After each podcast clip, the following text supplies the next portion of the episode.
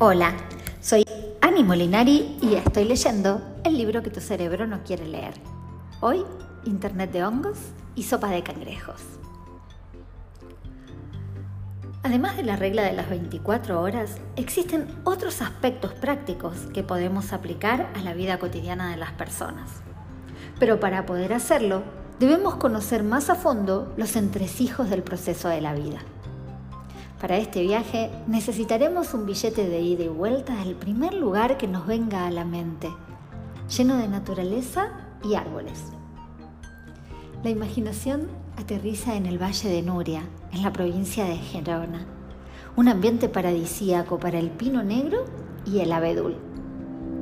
Allí, gracias a una sierra imaginaria, cortaremos la tierra y la seccionaremos para poder observar la vida vegetal desde dentro, como si de un acuario se tratase. Que nadie se, se preocupe, porque luego con un pegamento imaginario volveremos a dejarlo tal cual lo encontramos. Ante nuestros ojos cobra luz un universo subterráneo conectado por un Internet de hongos, mediante el cual plantas y otros organismos intercambian todo tipo de nutrientes y compuestos, incluido nuestro querido carbono procedente de las estrellas. El subsuelo está en continua comunicación. Fascinante. Los seres vivos utilizan esta red, conocida por los geólogos como micorriza, para compartir alimentos o avisarse de posibles peligros en un presente cercano. Estamos frente a un descomunal red social donde árboles, plantas, insectos y millones de formas de vida conversan y comparten información todo el tiempo. Las plantas, por ejemplo, puede que no se preocupen por el dinero o por tener un Ferrari, pero sí se preocupan por la familia o por temas del corazón.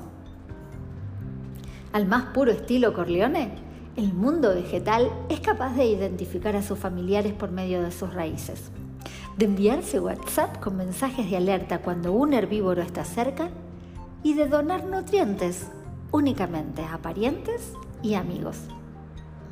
Además, no se reproducen entre miembros de la misma familia. Para un organismo sedentario que no puede moverse en todo el día del mismo lugar, y no nos referimos a un informático, la familia es un pilar importante para la supervivencia y la felicidad.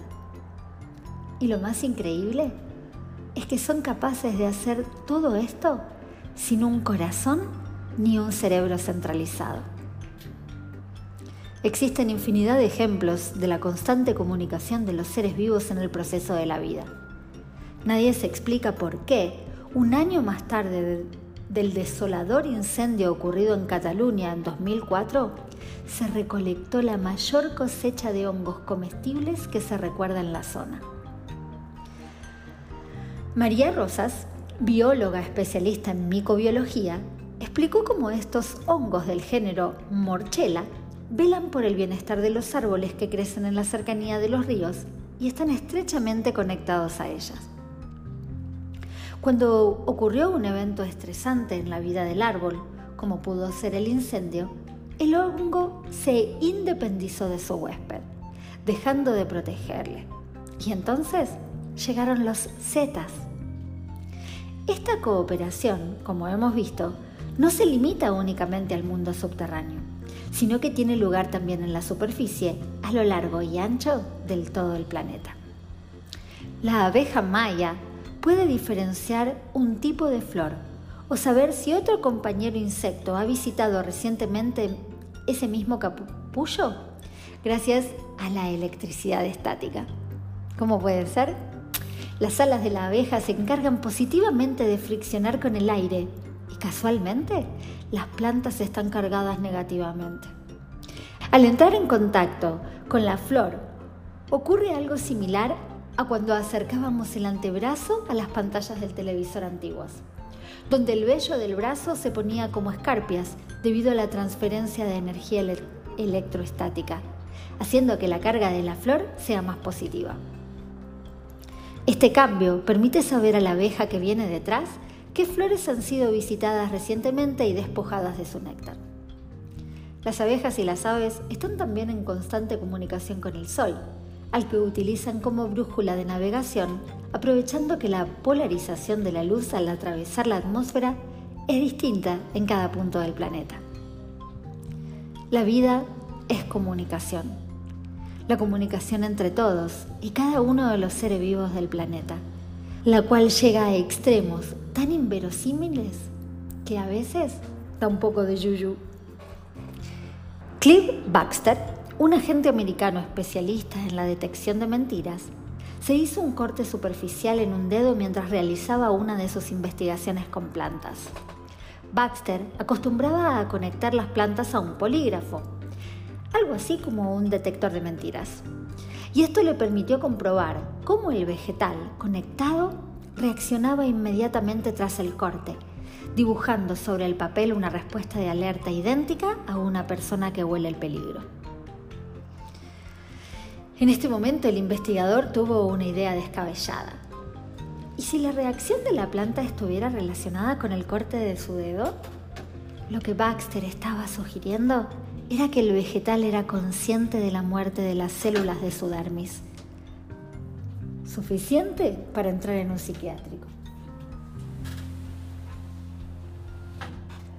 Con el único objetivo de eliminar de su cabeza la insensata estupidez, realizó varias pruebas rápidas e inexplicablemente, los resultados dieron la razón a su intuición. El siguiente paso fue reunir a un grupo de científicos especializados en el tema y ponerse manos a la obra para determinar si había sido un resultado aislado e idearon un artilugio davinchesco que hacía caer a cangrejos dentro de una olla hirviendo en un momento aleatorio, mientras tres plantas permanecían conectadas a tres detectores de mentiras en tres habitaciones contiguas. A Baxter le pareció mejor idea matar cangrejos que hacerse constantemente cortes en el dedo. El montaje impedía la conexión visual directa entre el cangrejo que caía a la olla hirviendo y las plantas, de manera que nadie podía saber de antemano cuándo el cangrejo se iba a cocer, ni las plantas ni los propios investigadores. Y así descartaban cualquier hipótesis que señalara al investigador como medio de transmisión de información. Tres meses de prueba. Los experimentos de Baxter y su equipo llegaron a una conclusión.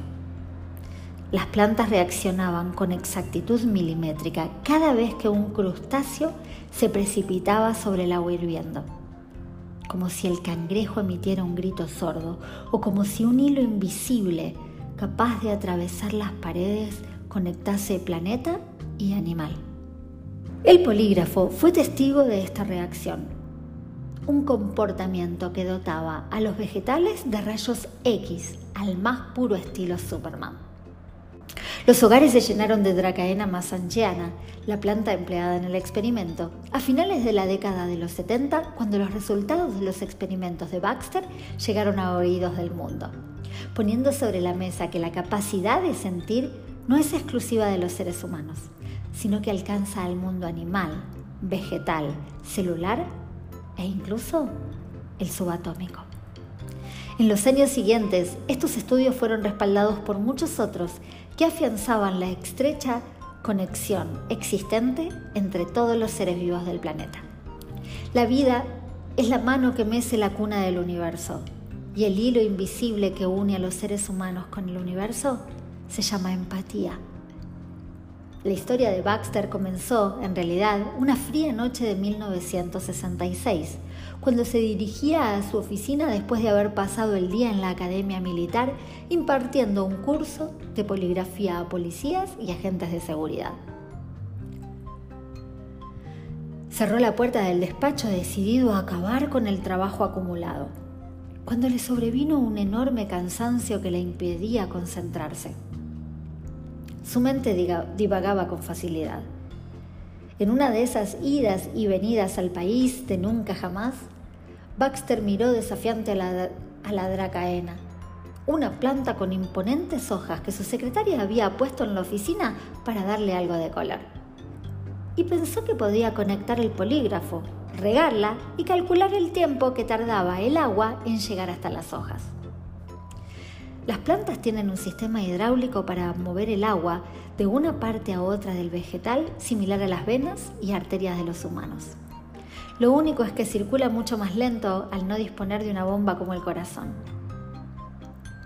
Para comprobar esta idea juvenil de explorador, manía que le había acompañado toda la vida, colocó los electrodos del detector de mentiras sobre las hojas. Un polígrafo se basa en un circuito eléctrico conocido, como galvanómetro, que detecta cualquier cambio de conductividad eléctrica en el electrodo.